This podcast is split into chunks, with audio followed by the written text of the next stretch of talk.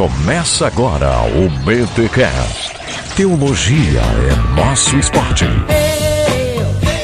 Muito bem, muito bem, muito bem. Começa mais um BTcast de número 79. Eu sou Rodrigo Bibo e espada justiceira teme visão além do alcance. Ó, Jesus mandou Pedro guardar a espada. Mas é que a Bíblia é a espada, entendeu? E essa espada ela me dá uma visão de justiça. Nada a ver. Se bem que em outras passagens Jesus manda comprar a espada, né? Olha aí, isso aí daria um BTcast, mas Ó. não, brincadeira, não daria. Aqui é o Mac e ninguém quer assumir o pecado estrutural. É, pois é. Jesus não levou esse pecado, né, cara? De certa forma sim, mas tem a gente aí, né? É. Loucura. E galera, você já sabe qual é o título do BTcast porque você leu. Mas a gente vai bater um papo com o pastor Russell Shedd, ou como o Mac gosta de dizer, Russell. a gente vai bater um papo com o Shedd e com o pastor Samuel Galdino sobre justiça social e a Bíblia Sagrada. Onde aconteceu, Mac, esse evento? Aconteceu aqui na Igreja Resgate, em Joinville, igreja a qual o senhor Bibo, né, que estava desi... não estava desigrejado, não, né, não cheguei a ficar. Eu saí da Assembleia num dia e entrei na resgate no outro. Olha aí, Bibo já tá congregando lá, já tá a em comunhão com os irmãos. E, aliás, falando em BTcast sobre justiça social, temos também o BT Vlog que vai sair também simultaneamente com esse Nossa, BTcast. olha Só a a tá diferença é bobo. que é, a diferença é com o vídeo, né? Isso, olha aí. Então, BT Vlog e BT Cast na mesma semana. Se você gosta do vídeo, vai lá e acompanha o vídeo porque é o mesmo conteúdo. Se você gosta do áudio, devido à mobilidade, vai lá e aqui e você tá ouvindo o áudio, óbvio. é um papo mais devagar e tal, mas tem bom conteúdo ali. Afinal, a gente acompanha o ritmo do Shed também. Que, gente, o Shed, ele tá com 85 É. anos e o cara viaja o Brasil inteiro, o mundo inteiro. Ele voltou da Angola pra ir nesse evento e o cara tá ali numa humildade. Ele pegou o mosaico teológico, elogiou a capa. Olha aí, hein, Murilo Pruner, tá com moral. Abriu o livro, achou bem estruturado. JP com moral também. Ainda bem que ele não leu ainda. É brincadeira. Você não vai Não. colocar na sessão heresias dele lá, né? É, cara, mas olha só, ele pegou o livro, sabe, gostou, e aí até comentou com o pastor Samuel Galdino, poxa, eu quero ver quando é que eu vou ter tempo de ler esse livro aqui, mas desejou o interesse de estar lendo, né, o que que jovens mancebos, jovens mancebos acho que é uma, um pleonasmo, mas tudo bem, é, o que esses jovens aí estão escrevendo e O tal, então... nasceu das fraldas ainda. É, essa galera que ainda tá, né, no leitinho teológico, assim. Mas foi muito legal. E o cara, então, ele já tem um ritmo mais devagar, só que, assim, daquele jeito dele, ele vai sendo usado por Deus e vai falando umas verdades muito legais. Então, tá aí, você pode conferir esse BTcast com o pastor Russell e com o pastor Galdino. Tenho certeza que você vai ser edificado. E é um tema que tá em aberto ainda, né, Maqui? A gente só deu aqui É. algumas bases, algumas introduções e dá pra gente voltar tranquilamente neste tema. Verdade. Ok? E Baqui, antes dos recadinhos, só quero agradecer aqui a todo mundo que tá Olha aí. participando do projeto mestrado. Galera, de coração, a minha gratidão. Obrigado mesmo. Se você não sabe do que eu tô falando, é só você ouvir os dois últimos BTcasts, o 77 e o 78, ou conferir a postagem que eu fiz sobre o projeto mestrado. O link está aqui no post desse BTcast. Maravilha. Mac aí, vai ter efeito BTcast, muitos recadinhos, como é que é? Vai, o pessoal atendeu o apelo. do- Olha aí, tá chovendo tá, agora. Tá chovendo e-mail, eu quero ver eu me virar agora pra colocar todos esses e-mails, mas eu já garanti até aí nos recadinhos aí, já vou falar agora também, que nós vamos ler todos, não sei como, mas nós vamos ler, nem que seja só pra mencionar o seu nome, mas Isso. o seu nome vai passar por aqui porque a gente gosta de honrar as promessas que a gente faz. Isso. Menos as de foda. promessa de BTcast. E Mac, deixa eu falar. Não, não, Mac, deixa eu falar uma aqui agora exclusiva pra galera, hein?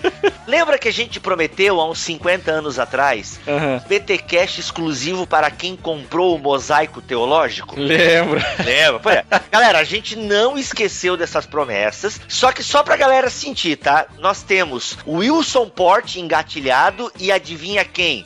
Franklin Ferreira. Oh!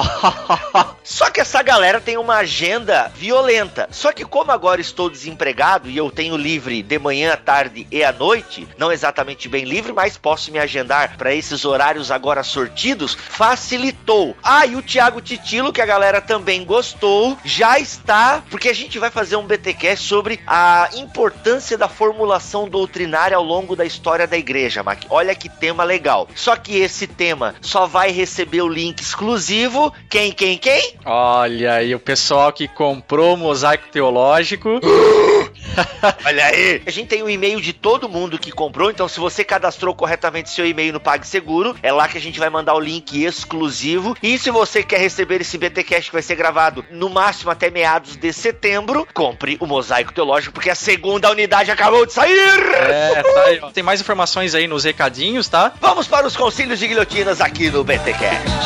Se não se retratar, irá para a Inquisição. Eu recebi uma carta. Você renega o que escreveu? Você vai se retratar ou não? If you like pina Fala crente, começa mais um Concílios e Guilhotinas no BTcast. Estamos recebendo aí dezenas de e-mails e ó, a gente tá tendo que ler aos pouquinhos aí, tá? Mas fica tranquilo que o seu vai ser lido. Pode tomar isso como promessa e aqui promessa é dívida e se a gente não pagar a dívida, o carrasco corta a nossa cabeça.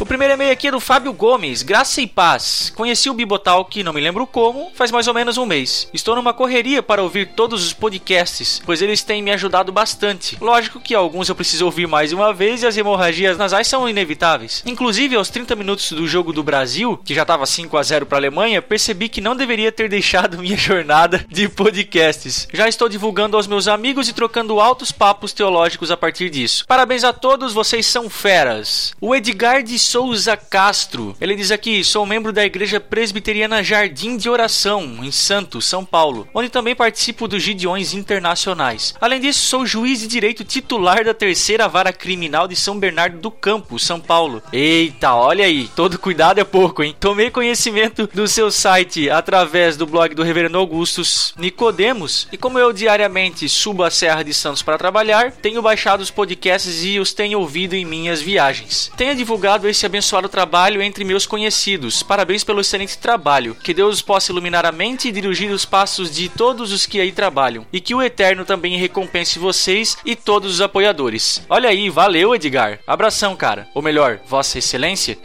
Acho que é assim que tem que me dirigir, né? Mas vamos lá. Outro e-mail aqui é do Samuel Avelar. Olá, pessoal do BTcast. Sou de Mamanguape, PB o que? Paraíba, isso? Conheci vocês há alguns meses por meio de um amigo, o Ivandro Menezes do CabraCast. Olha aí, que beleza. Abraço aí pro Ivandro e o pessoal do CabraCast. Vocês são meus companheiros, indo e voltando do trabalho e momentos antes de dormir. Aí ele dá uma sugestão de tema aqui sobre fariseus, saduceus, zelotes e herodianos. E pô, legal o tema aí, Samuel. Quem sabe no futuro próximo a gente possa estar abordando esse tema aqui no BTcast. E agradeço desde já a atenção e predisposição que vocês dão a nos ajudar no conhecimento sobre Deus. Temos também o um e-mail aqui da Gabi Bevenuto. Olá, galera do BTcast. Meu nome é Gabriela, tenho 18 anos, sou de Fortaleza e sou da Igreja Presbiteriana do Brasil. Estou escrevendo este e-mail para dizer que eu terminei minha maratona BTcast. Olha aí, cara, quase 80 BTcasts e a moça foi lá e ó, parabéns, Gabi. Conheci o BTcast em dezembro do ano passado, mas só nessas férias que eu comecei a ouvir todos. E posso dizer que eu nunca aprendi tanto em um mês. Fui muito edificada pelos podcasts e virei a milenista.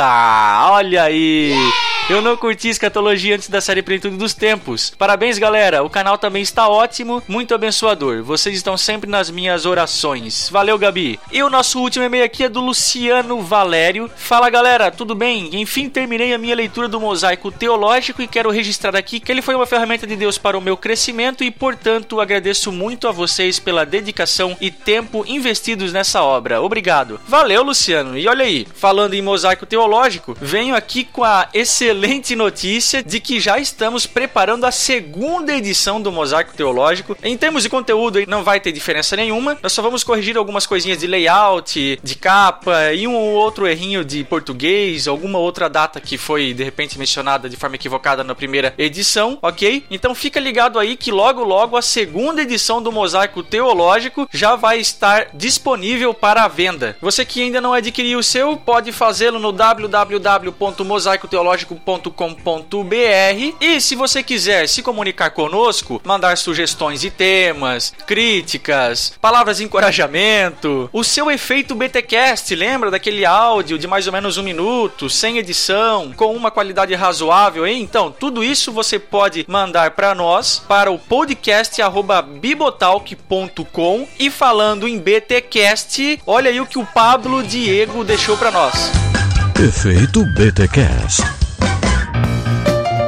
Olá, BTcasters. Meu nome é Pablo Diego, sou de Olinda, Pernambuco e congrego na Igreja Episcopal Carismática do Recife. Eu conheci o trabalho de vocês numa dessas postagens do Facebook que trazia o nome do reverendo Augusto Nicodemos. Desde então venho acompanhando tanto os podcasts passados quanto os recentes e atuais de vocês no site. Acompanho também os trabalhos independentes de cada um dos integrantes do, do Bibotalk, como o amilenismo.com do Mac, o melhoranza.com do Milho, também dos podcasts parceiros, o quais vocês vêm participando. Eu lembro muito bem um que me marcou bastante, que eu, eu escutei recentemente, foi bem emocionante para mim também o, o, sobre o Bonhoeffer do Alexander no irmãos.com. Eu queria parabenizar o trabalho de vocês, realmente é fora de série. Peço ao Bibo para que Bibo, eu tô orando por você, cara. E força, confia em Deus, é isso aí. A tua atitude foi perfeita diante do que vem acontecido contigo. Pronto, BTcasts, continue o trabalho de vocês e recomendo a, aos ouvintes que comprem o Mosaico Teológico. Inclusive, pessoal, tô esperando sair o próximo que prometeram, viu? Bibo vem prometendo e eu não me esqueço da, das promessas dele. Oh, Olha aí o efeito BTcast do Pablo, que não é o Escobar, mas ele fica doidão escutando o BTcast. Trocadilho, hein? Olha só, não esqueça de que se for fazer alguma compra, seja ela qual for, pode fazer através do link do submarino.com.br que está no nosso site, lá na coluna direita, tá bem fácil de achar. Fazendo qualquer compra através desse link, o Submarino reverte esse clique em uma comissão para nós aqui, ajudando assim a nós investirmos em em estrutura e tudo mais. E aí você pode estar tá abençoando indiretamente o nosso ministério.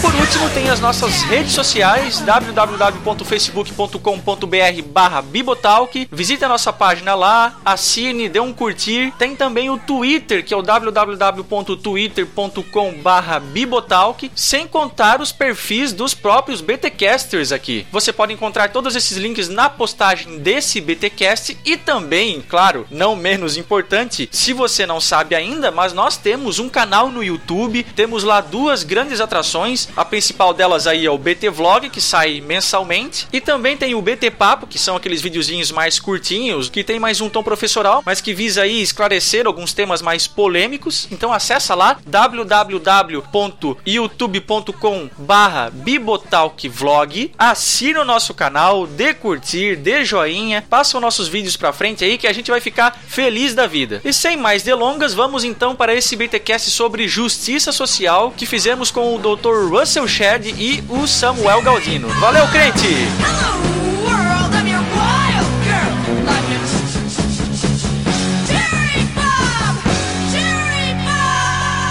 Queridos, boa tarde ou boa noite. Graças e paz da paz de Deus, eu sou o Rodrigo Bibo, sou o idealizador do blog bibotalk.com.br. Nós somos um site que estamos na internet já há três anos e o nosso objetivo é ensinar teologia numa linguagem clara, descomplicada, nem sempre, mas a gente tenta. Mas o nosso objetivo é ensinar teologia para a galera jovem e nesses três anos de ministério do bibotalk.com.br, nós semanalmente recebemos testemunhos de jovens, de irmãos, irmãos e irmãs, de pessoas da comunidade em geral que estão sendo ricamente abençoadas pelo nosso ministério. Como vocês sabem, nós vivemos uma sociedade conectada e as pessoas procuram conteúdo na internet e nem sempre tinha bom conteúdo, então por isso a gente viu essa necessidade de tentar fazer alguma coisa boa e pelos testemunhos que nós recebemos, entendemos que estamos fazendo algo de bom para o reino, ensinando teologia para jovens. Eu me alegro porque vejo que tem ouvintes aqui do Bibotalk que vieram, gente que veio de outras cidade de Camboriú, enfim, amigos vieram de Itajaí, então eu fico feliz por isso. Quero chamar o Mac, que é integrante também do Bibotalk, está com a gente aí nesse ministério há três anos. Eu quero chamar aqui então meu amigo, pastor Samuel Galdino, ele que foi um dos idealizadores desse evento, vai estar aqui também conversando com a gente. Ele é formado em teologia, é mestre em patrimônio cultural e sociedade na área de ética e é um curioso. Isso é muito bom. E é claro, chamar o Dr. Russell Shedd, esse homem de Deus que vem nos ensinando, que está aí um exemplo. Eu acho que uma oração que nós fazemos é: Senhor, eu quero chegar lá. Eu quero também ser uma bênção para a igreja brasileira, mesmo depois dos meus 80. Seja bem-vindo, pastor Russell Shedd. É um prazer ter o senhor aqui com a gente. Gente, nós estamos aqui então reunidos para falar de igreja e sociedade, tendo como norte que está permeando a conversa a questão da justiça social. Eu quero começar perguntando para o Dr. Russell Shedd, que escreveu, inclusive, em 84 foi o lançamento do seu livro. Eu tinha dois anos de idade, o pastor Russell Shedd já estava discutindo justiça social, o relacionamento da igreja.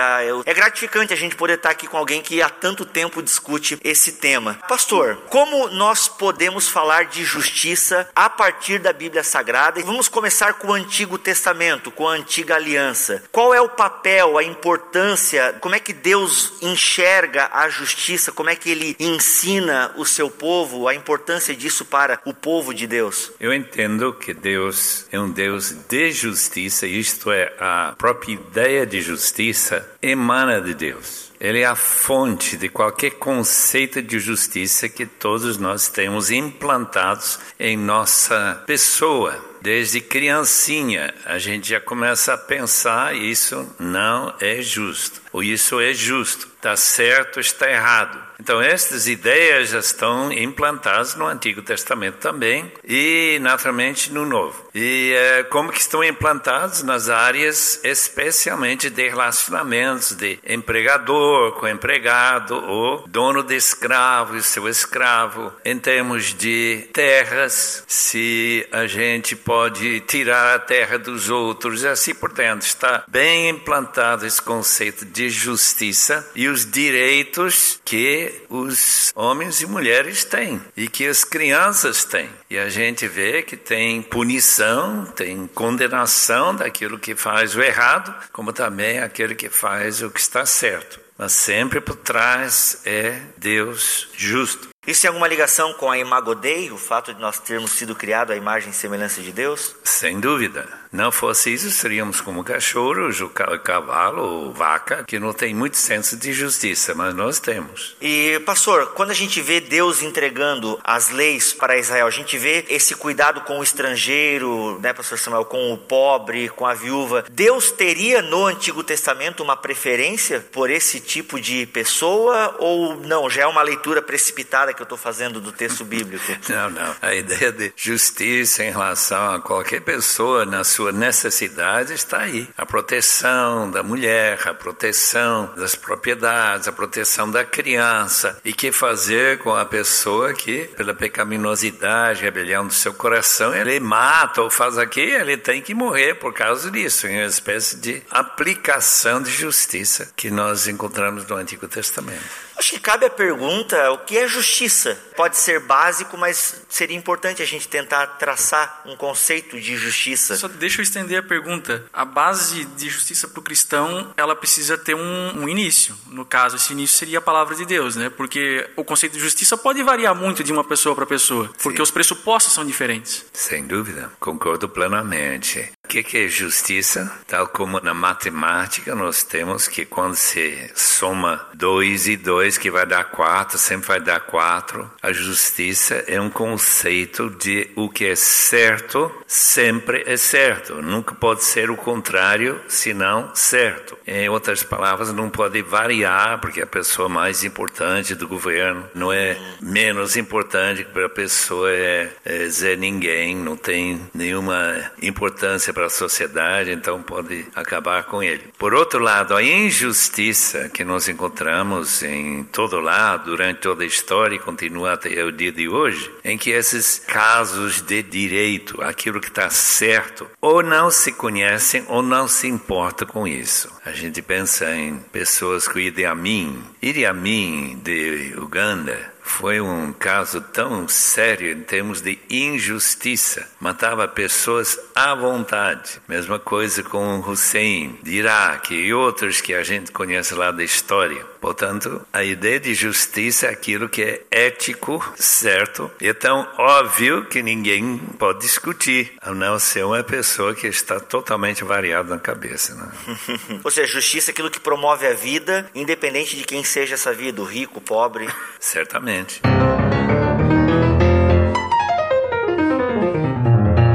Vamos ficar ainda no Antigo Testamento, né? Existe algo no Antigo Testamento que mande Israel intervir na injustiça que acontece em outros povos? Ou o mandamento de Deus está ali ainda dentro desse cercado que é Israel? Como é que a gente entende isso? Eu não encontro no Antigo Testamento muita influência que Israel teria nos povos, por exemplo, na China ou Índia, esse povo que já existia paralelamente com Israel. O que é importante é que Israel tem uma promessa que virá alguém que vai implantar justiça e perfeição nesse mundo. Essa é a promessa que vem. Israel, então, falhando por causa de idolatria também, aceitando as práticas dos países vizinhos e o povo que não é se convicto que Deus é o único Deus, no meio do povo, eles então estão sendo levados à idolatria. Idolatria, como o Dr. Bill nos ensinou aquele congresso recentemente na vida nova, é justamente a pessoa que tem um outro Deus, portanto tem outro padrão, e o fato que o Deus falso tem olhos, mas não vê. Então aquilo que a gente faz não vai ser punido, então a gente faz o que ele quer, porque ele é idólatra. Enquanto o Deus verdadeiro é exatamente o contrário. Toda prática errada terá suas consequências que Deus aplicaria como Deus justo. Ou seja, a injustiça não passa desapercebida por Deus. De jeito nenhum. A gente comentou ali antes, pastor Samuel, sobre a questão da. O Dr. Russell Shedd comentou sobre a mulher. Mas quando a gente olha para o Antigo Testamento, assim, onde a mulher às vezes é elencada como uma propriedade do marido, né? Isso é um conceito, é, é justiça para o povo. Até a gente pode fazer uma ponte com o, Antigo, com o Novo Testamento, né? A Bíblia não fala contra a escravidão, mas manda o escravo obedecer. Como é que a gente entende justiça diante de um livro sagrado que fala do escravo, que fala da mulher como posse do marido? Talvez esteja lendo errado também, mas queria que tu falasse um pouquinho sobre essa questão. Como é que a gente entende isso? Porque para nós hoje em dia escravidão é uma injustiça, mas e como é que Paulo fala lá para obedecer? Pedro também? É, essa é uma questão uh, que a gente tem que talvez ir um pouco atrás da história do estabelecimento do Estado de Israel. A gente tem que, talvez para entender esse conceito de justiça, perceber que a história que Deus inicia com Abraão é uma reconstrução de toda a criação de Deus, né? Deus cria o homem, tá lá o relato de Gênesis, depois nós vemos a queda e vemos toda a geração né, subsequente à queda, né, os sinais de perversão, vemos Babel. Quando Deus chama Abraão, é o início de uma reconstrução de toda a criação a partir da promessa de Abraão. Essa promessa vai se estendendo na história, ela vai evoluindo, chega até uh, o deserto do Sinai, uh, estabelece ali a lei, mas ainda não há um povo estabelecido, não há um território. O povo entra na terra, se estabelece depois o reinado, né, com Saul e Davi. Ou seja, o que você vai percebendo é que existe uma construção histórica desses processos. Agora, você vai ver o papel da mulher sendo, talvez ainda de maneira mais ainda primitiva, sendo reconstruído desde o Antigo Testamento. Mas eu acho que tanto a escravidão quanto o papel da mulher, que foi o que você questionou, eles só vão encontrar mesmo, vamos dizer, o ápice desse processo, vamos dizer, de evolução ética no Novo Testamento. E eu acho que eu até comentava com o pastor Shed ali uh, um pouco antes desse encontro, que duas palavras no Novo Testamento que nos chamam a atenção. A primeira, uh, em relação à mulher, é quando o apóstolo Paulo vai dizer: Mulheres, sede submissas vossos maridos. Essa é uma frase que, naquele contexto, era o óbvio. Toda mulher era submissa aos maridos. Agora, a sequência dessa palavra é que é transformadora. Quando o apóstolo Paulo vai dizer: Mas, maridos, amai as vossas esposas como Cristo amou a igreja. Então, a mulher deixa de ser, naquele momento, uma propriedade que era como né, os romanos elencavam a mulher como uma propriedade. Ele dizia: Eu tenho dois gados, um carneiro, uma casa e duas esposas. Ele elencava ela como uma propriedade. Quando Paulo vai dizer que aquela mulher deve ser amada, assim como Cristo amou a igreja, o cristianismo vai leva a mulher a um status de dignidade, de valorização jamais encontrado antes na história. E isso por si só já é uma revolução. Quando a gente vê, por exemplo, o caso da escravidão, é, muitos dizem que o cristianismo foi conivente com a escravidão. De fato, não foi. Se lemos a carta de Paulo a Filemon, um escravo, que era o Onésimo, que havia sido encontrado né, em Roma. É isso, né, pastor Shed? Estou aqui né, e olho para ele para ver se ele confirma. Todo mundo falando e, e é isso mesmo. É isso, né, pastor? E aí, quando ele faz assim com a cabeça, eu fico mais tranquilo.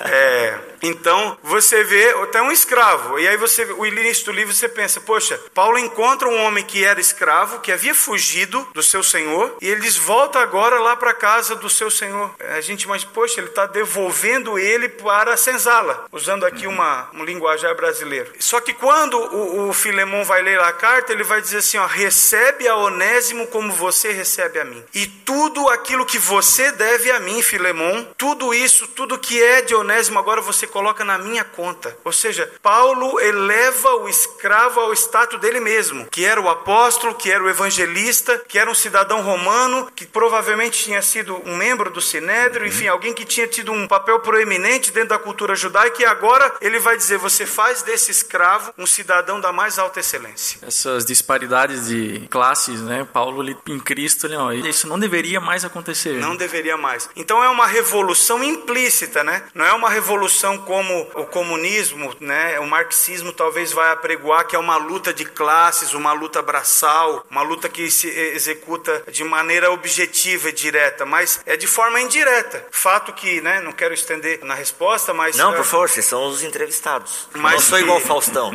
não é o Faustão. Não, falem bastante. Mas você vê que anos depois você já tem a monogamia como padrão de relacionamento entre um homem e uma mulher. Quem produziu isso? O cristianismo. Você vê que a própria escravidão ela sucumbe junto com o Império Romano na influência cristã. Então a- ela começa a acontecer assim como eu acho que o pastor Shed ontem pregou. Na medida que as pessoas encontraram a Cristo e receberam essa palavra e foram transformados por elas, a transformação social ela reverbera a partir dessa transformação que aconteceu anteriormente dentro do coração e depois ela tem reflexos sociais. Em Gálatas, capítulo 3, temos a visão que Cristo trouxe para nós. Todos vocês são filhos de Deus, mediante a fé em Cristo Jesus, pois os que em Cristo foram batizados, de Cristo revestiram. Não há judeu nem grego, escravo nem livre, homem nem mulher, pois todos são um em Cristo Jesus. E se vocês são de Cristo, são descendência de Abraão, herdeiros segundo a promessa. Esta declaração que todos somos um, somos uma só família, com todos com o mesmo amor, porque são amados pelo mesmo Pai e salvos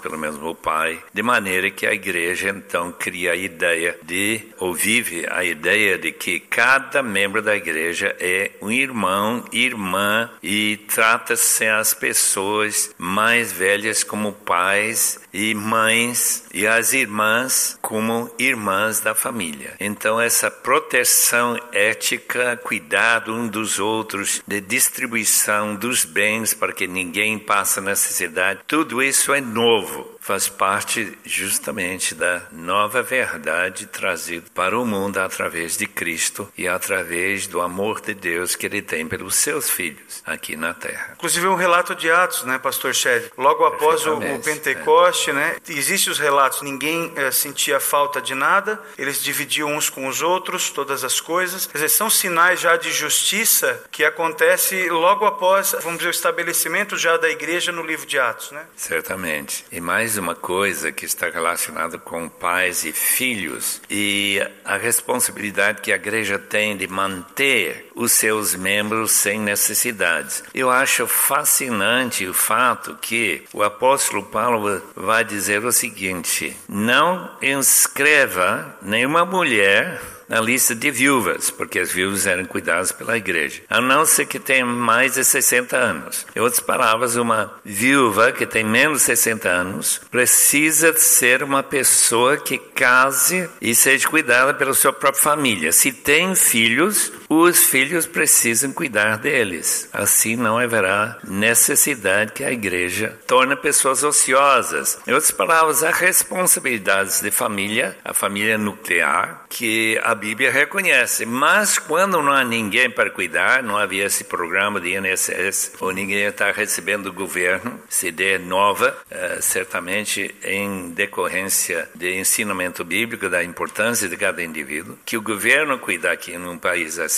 de pessoas com aposentadoria. Mas a igreja cuidava, por exemplo, a igreja de Antioquia cuidava até o fim do primeiro século, estava cuidando de 3 mil viúvas e órfãos que é uma coisa quase incrível a imaginar. A igreja de Roma, uh, fim do primeiro século, segundo Clemente, cuidava de uns mil viúvas e eu não sei quantos órfãos. Então a igreja tomou sobre si justamente essa responsabilidade. Mas ao mesmo tempo, Paulo vai dizer aqui em uh, 1 Timóteo 5 que a pessoa que não cuida dos seus familiares é pior do que o incrédulo. Ele não pode ser crente que vai tratar a sua própria família dessa forma. No caso, então, pastor, a gente está vindo aqui para o Novo Testamento. Ah, quando a Bíblia fala em viúva, fala no órfão, está falando de necessitados. Perfeito. Hoje em dia nós teríamos outras categorias, então, de órfãos e viúvas. Quem no se... Antigo Testamento tinha o órfão, a viúva, o estrangeiro e eram quatro. É um né? quarteto, é o quarteto da vulnerabilidade. Exatamente. O... o... órfão, a viúva, o estrangeiro e o pobre. E o pobre. E o pobre. E o pobre, justamente. Que é, exemplificavam todas as sortes de necessidades. Né? Hoje nós podemos incluir as pessoas pessoas com deficiência, poderíamos incluir outros uh, eh, grupos de vulnerabilidade, né, que estariam uh, figurados nessas quatro figuras do Antigo e do Novo Testamento. Né? E isso é verdadeira religião.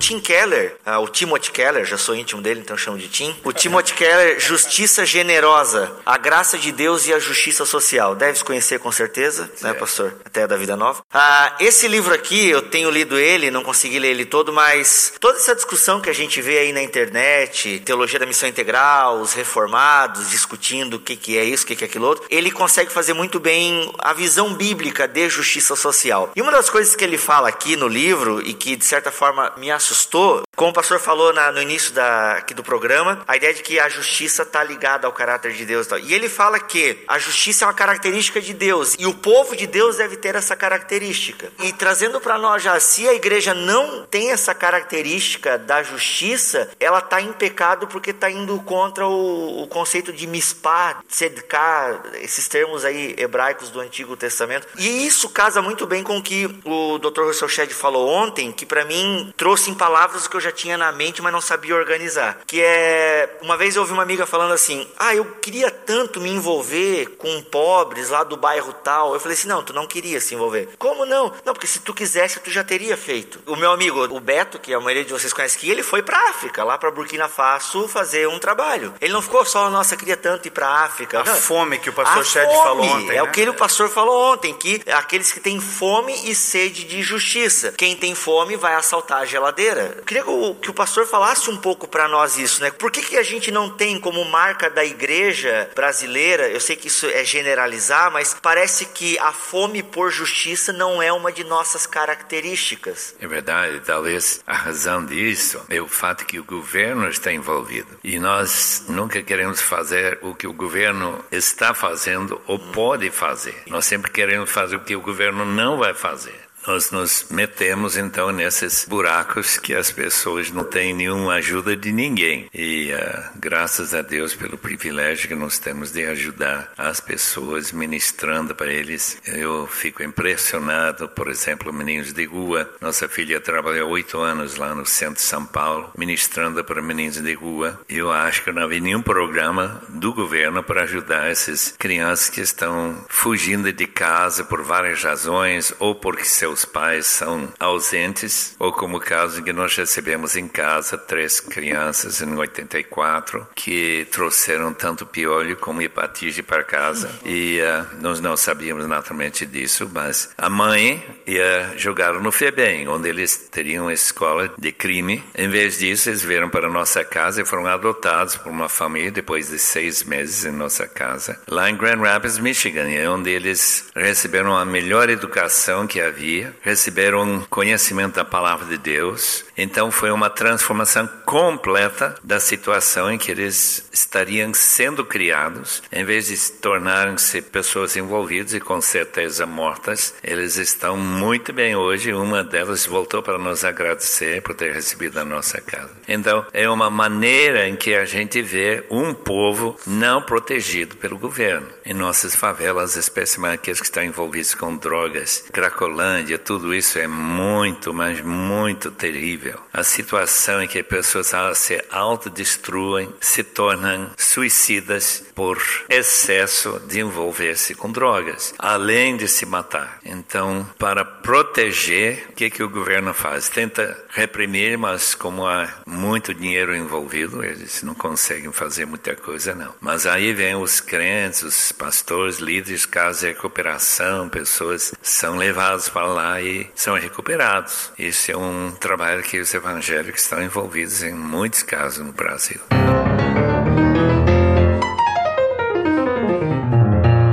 Verdade que existem trabalhos louváveis de comunidades, de igrejas que estão na frente aí, fazendo um trabalho não só de evangelismo, mas de ações sociais. O senhor citou a própria filha, né, que se envolveu com isso. Mas também recebemos muitas reclamações, ou percebemos muitas reclamações, né, de pessoas que estão debatendo isso, como a gente está fazendo isso agora, de que há uma deficiência, e aqui generalizando, nas igrejas brasileiras e talvez em países como os Estados Unidos, Brasil, Ocidente em geral. E é possível que um, um dos fatores que acarreta esse problema, essa deficiência em se envolver socialmente e empregar a justiça de Deus, seja um problema hermenêutico? Creio que sim, mas há um fator que todos nós temos responsabilidades, primeiramente para nossa própria casa. E quando nossa sociedade vive num certo nível, quando o custo de aluguel é um certo nível nessa sociedade, o que sobra para ajudar os outros que não têm nem lugar para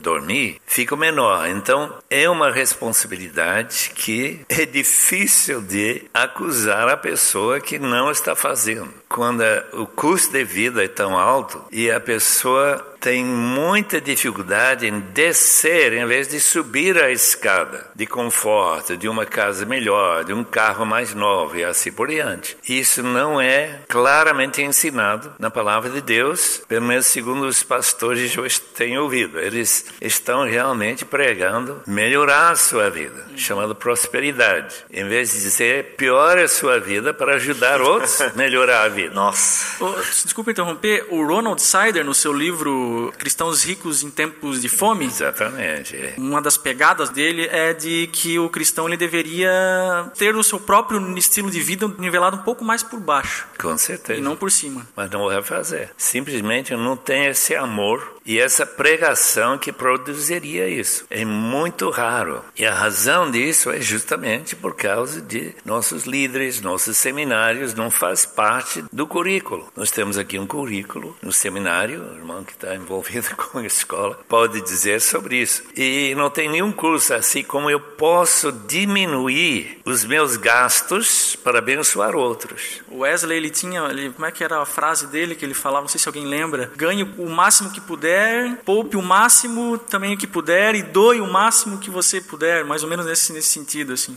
Isso é totalmente na contramão do que a gente vê por aí, né? Aquilo que o pastor vinha falando agora, do adquirir para si, da bênção, do tomar a posse, e o Novo Testamento e a cultura bíblica é o repartir. E Deus é esse operador desse grande seguro de vida, né? Que vai permitir que você tenha o conforto e a segurança possível. Eu, eu concordo plenamente com o que, né, vocês acabaram de comentar a respeito dessa perspectiva social de você não conseguir enxergar a possibilidade de ajudar o outro. Mas eu acho que tem uma falha hermenêutica também, e o pastor Shed comenta isso no livro dele. A gente tem que se enxergar como uh, movimento pentecostal, que somos, né, o Brasil, em grande medida, né, Assembleia de Deus, a, própria Resgate se considera também, quadrangular, Deus é amor, congregação cristã. Uh, as congregações de grande número de pessoas têm um viés pentecostal. E o pentecostalismo ele surge como uma resposta àquele social gospel, né, que foi o evangelho social, que era oriundo do liberalismo teológico. Ele também surge a partir do que, que o evangelho seria essa prosperidade material, uh, concreta, terrena, uma prosperidade para essa vida. E, e o pentecostalismo, ele surge, né, de uma certa forma até fundamentalista, ele tem uma resposta excessiva a esse evangelho social do liberalismo teológico. E aí nós pentecostais, nós vamos ter uma teologia em que a justiça seria uma coisa só para o além, Sim. pro, né, escatológico, para o retorno de Cristo. Então a gente olha a injustiça e diz: Deus vai vir fazer justiça um dia. Aguenta firme aí que. Aguenta firme aí, teu marido está te batendo, uh, você ganha um salário muito baixo, mas Deus vai fazer justiça num, num determinado momento. Eu vejo que daí existe uma crise hermenêutica, porque em resposta contrária, um antagonismo àquele evangelho dizia que o evangelho seria somente uma resposta, uma transformação social. O pentecostalismo, né, e a sua teologia vai jogar essa justiça só para a era vindoura. E aí a gente talvez esquece que o Novo Testamento vai dizer que o reino de Deus já está entre nós. E obviamente que essa justiça só acontecerá lá no escatom,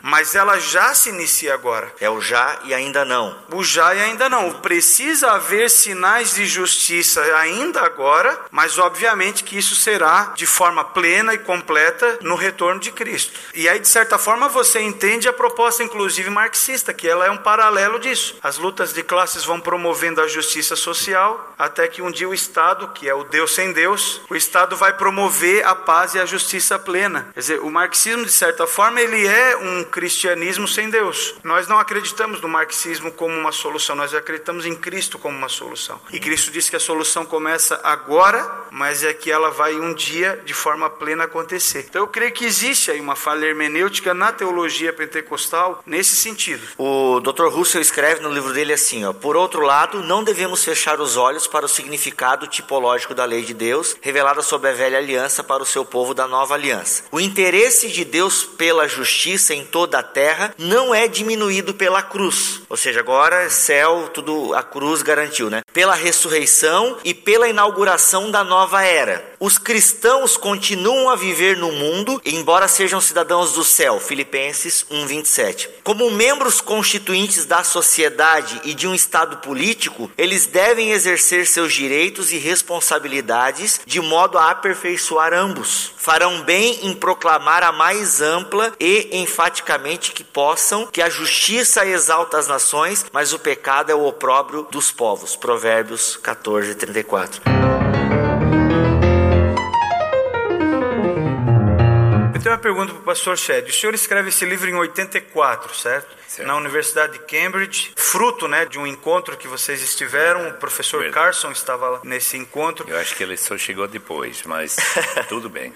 Ele só chegou depois. Aí, ó, É, revelações, Revelações, revelações. Aí, ó. Pastor, o senhor é um norte-americano, quer dizer, filhos de norte-americanos, o senhor é um cidadão norte-americano e o senhor vai crescer na Bolívia. Os seus pais saem de um contexto social completamente distinto. Imagina a Bolívia hoje de uma Bolívia de eh, 60, 70 anos atrás. 90 anos atrás. 90 anos atrás. Quer dizer, o contraste social era uma questão muito forte. Sendo os Estados Unidos e a Inglaterra grandes berços de missionários para o mundo inteiro, isso aconteceu provavelmente com todos os missionários que foram para a África, para a América Latina, para a Índia e etc. Quando vocês eh, decidem, por exemplo, numa universidade discutir esse tema, justiça social a partir das escrituras, isso é fruto dessa experiência que vocês, como missionários, acabaram tendo nesses países, o encontro de Lausanne em 74 na Suíça, que vai discutir esse evangelho, ou seja, esse rediscutir a proposta missionária da igreja, teve influência para esse encontro que vocês estiveram lá, o encontro pessoal de vocês com realidades diversas como missionários, e em que medida Lausanne influenciou essa temática na vida de vocês? Eu não sei se Lausanne teve muita influência sobre, por exemplo, os meus pais, ou o trabalho missionário daquela época. Tem tido muita influência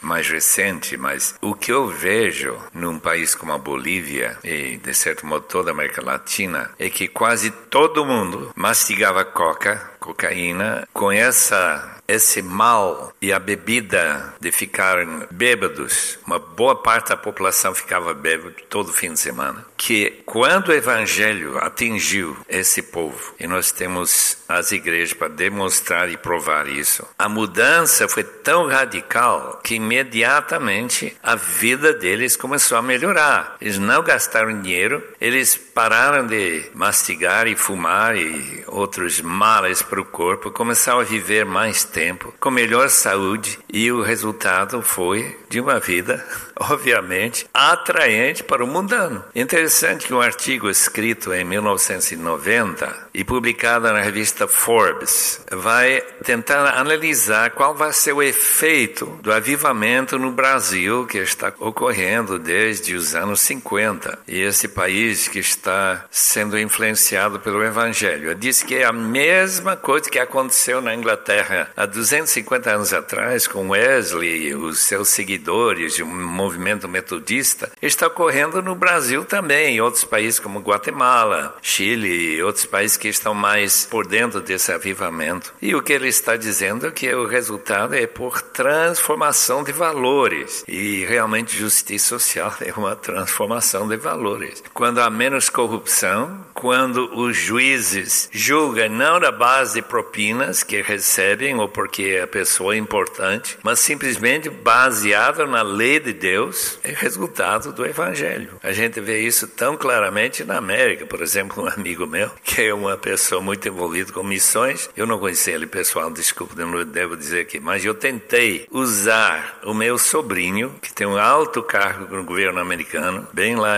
de cima, de envolver-se para tirar uma pessoa da prisão lá na América, que é cidadão dos Estados Unidos e do Brasil. E ele falou com o homem da justiça lá, Departamento de Justiça, mas disse que ele já foi julgado, não dá para interferir mais. Ele está na prisão, ele vai ficar até o fim daquele período. Por quê? Porque ele desobedeceu uma das leis americanas de vender algum produto que não era permitido lá para Irã. Mas ele usava esse dinheiro para promover missões. Eu achava tão interessante, porque o argumento é muito bom. Ele tinha razões para fazer o que ele fez e ganhar algum dinheiro para sustentar missionários. Mas quando se trata de justiça, não valeu nada. Nem mesmo com uma pessoa de alto cargo, com uns 100 mil pessoas trabalhando debaixo dele, lá no Departamento de Justiça, não valeu nada. Porque justiça foi baseado na Bíblia e no cristianismo em que os primeiros conceitos de justiça foram implantados.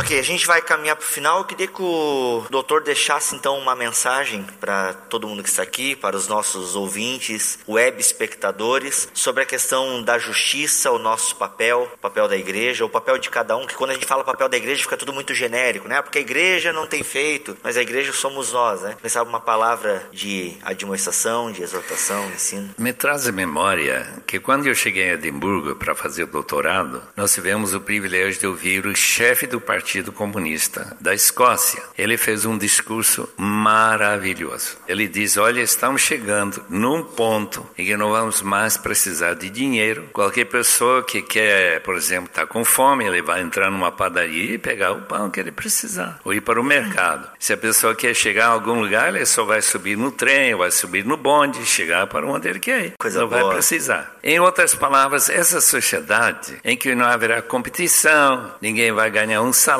melhor do que o outro, todo mundo vai ter, aliás, não precisa de salário porque não vai usar mais dinheiro. Todo mundo vai ficar livre desse problema de guardar dinheiro e assim por diante. A gente pensou, mas como seria interessante isso acontecer? Só que isso é o milênio.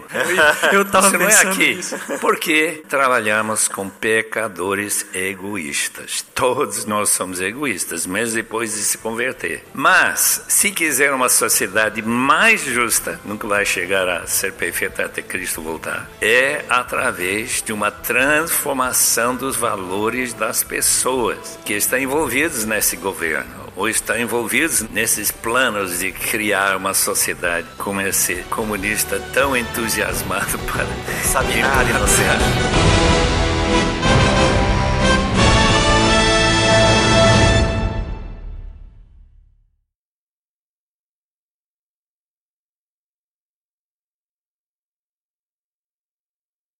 Eu quero entregar aqui ao pastor Russell Shedd também um livro que nós escrevemos, eu, o Maurício e outros dois que, que estão, um está na Alemanha, outro está na França. Eles são, nós somos o pessoal do blog e a gente escreveu um livro que é uma teologia sistemática na linguagem do jovem. Então a gente queria estar presenteando aí. O, depois a gente vai fazer uma dedicatória. Tá? Então eu queria que depois o professor desse uma, uma olhada e tal. Isso aqui é a nossa editora do nosso blog, a gente escreveu, lançamos esse ano.